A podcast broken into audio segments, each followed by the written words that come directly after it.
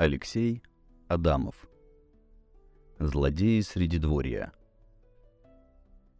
Саша, я сколько раз просила тебя с ними не водиться, а? Она еще сильнее сжала его руку. Лицо Саши скривилось. Он с трудом сдержал стон. Нет, но ты их видел. Мало того, что зеленые, страшные, с когтями, с зубами, так этот еще у девочки куклу отобрал. И ладно бы поиграть. Как зверь жевал. Понаехали, блин, на нашу голову злодеи. Давай скорее. Мама отчитывала Сашку, пока тащила за руку к дому.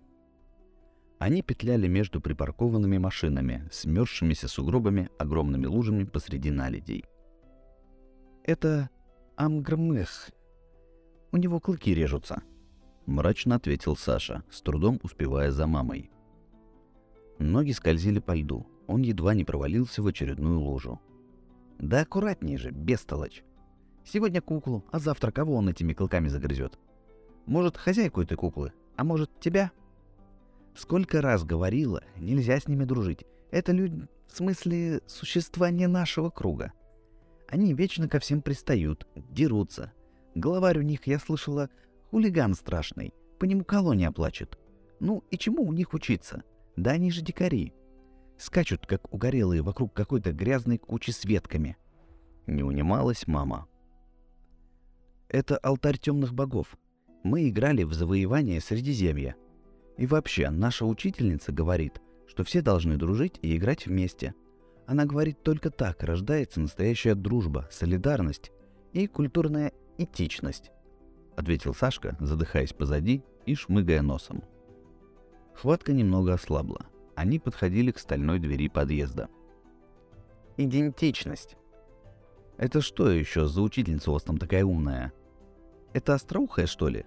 Люся? Ядовито спросила мама, пока рылась в поисках ключей возле подъезда. Она просит называть ее Лючиниэль Митрандировна, проворчал Сашка и снова шмыгнул носом. А кирпича в свое острое ухо она не просит. Ты чего расшмыгался? Только попробуй простудиться. Мама наконец нашла ключи, открыла дверь и потянула Сашку вовнутрь. Они вошли в лифт. Двери захлопнулись. Искнула кнопка десятого этажа. Сашка насупился еще сильнее и уставился на надпись черным маркером на потолке. «Эльфы, гоунах!» «Ладно, ладно, знаю, нравится она тебе. Всем нравятся эти остроухие. И откуда они все взялись? Жили и жили себе, бед не знали. Понаехали!» Бурчала мама, ковыряясь в замочной скважине. Неожиданно дверь открыл дородный мужчина в трениках и футболке. «Так, а ты что, дома?» – удивилась мама.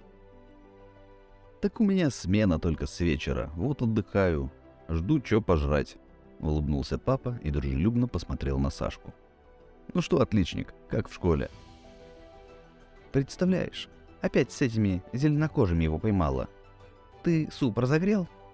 Мама суетилась в прихожей – «Да как его есть-то без хлеба? Ты хлеб принесла?» Папа зевнул и со скукой посмотрел на пакет с продуктами. «Блин, забыла. Вот башка дырявая. Забыла со всеми этими зубастыми разноцветными!» — воскликнула мама, стоя в одном сапоге. «Санек, сгоняешь?» «Одна нога здесь, другая там. Вот, держи. Сдачу себе оставь на мороженое». Папа протянул Сашке мятую купюру. Какое мороженое? Он и так носом шмыгает. На улице холодрыга. Я тебе дам мороженое. Вот, надень-ка и давай. Правда, быстрее.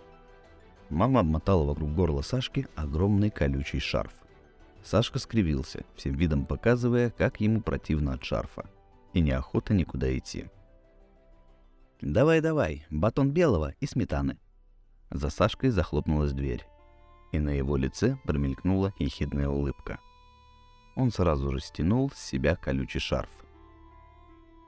За гаражами возле школы, где раньше днем прятались курильщики, а по вечерам местные алкоголики, теперь возвышался алтарь темных богов. Это была странная конструкция из останков старого москвича, песка, грязи, осколков бутылок и зеркал, и нескольких палок, на самую высокую из которых была нанизана зубастая голова какой-то рыбы. Несколько орков-подростков со скучающим видом разрывали на части старую стиральную машину. Самый крупный сидел в стороне, мусолил голову куклы Барби. Временами выплевывал и с интересом смотрел ей в глаза, как будто ожидая, что она поделится впечатлениями. «Йоу, Орда! Что приуныли?» — воскликнул Сашка. «Домой ни-ни. Большая мама Дубина не спит, тебя твою мама утащил.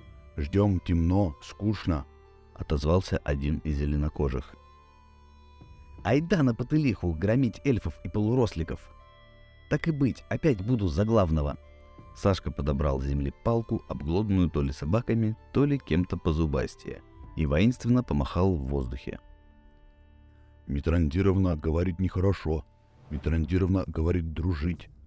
Самый крупный снова достал изо рта кукольную голову и посмотрел ей в глаза. «Так а мы по-дружески, ненадолго. Мне еще за хлебом надо. Айда за мной, Орда! Покажем этим хлюпикам, кто главный в Средиземье!» К тому же, они обзывали вас зелеными дебилами, грибной гнилью, обещали вырвать у вас клыки и воткнуть вам же в самую... Вау! Орда! Рвать! Орки злобно зарычали, оскалили зубы. В когтистых лапах тут же появились колья и арматурные пруты. Нет, нельзя. Митрандировна говорит дружить. Дубина мама говорит дружить. Будем дружить. Будут и дом кидаться больно, тогда сожрем. Проревел самый крупный. Посмотрел на Сашку, затем на кукольную голову. Сунул ее в рот, проглотил и громко рыгнул.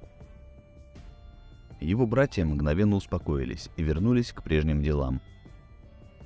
«Сыкуны!» – процедил про себя Сашка и, грустно вздохнув, поплелся в сторону магазина. Под ногами стыла ледяная каша. Деревья, ковыряли черными ветками мрачное небо.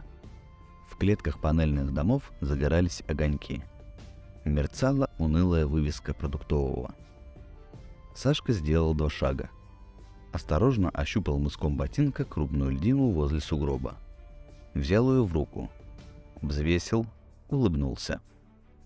Он положил льдину в шарф. Попробовал раскрутить наподобие прощи – Льдина радостно засвистела в воздухе, словно просясь в полет. Но Сашка остановился. Снаряд в проще шарфе уныло лег на мерзлый асфальт. Сашка оглянулся по сторонам. Затем еще раз посмотрел на орков и на дверь магазина, прикидывая, успеет ли добежать до нее прежде, чем зеленокожие поймут, от кого это в них прилетело.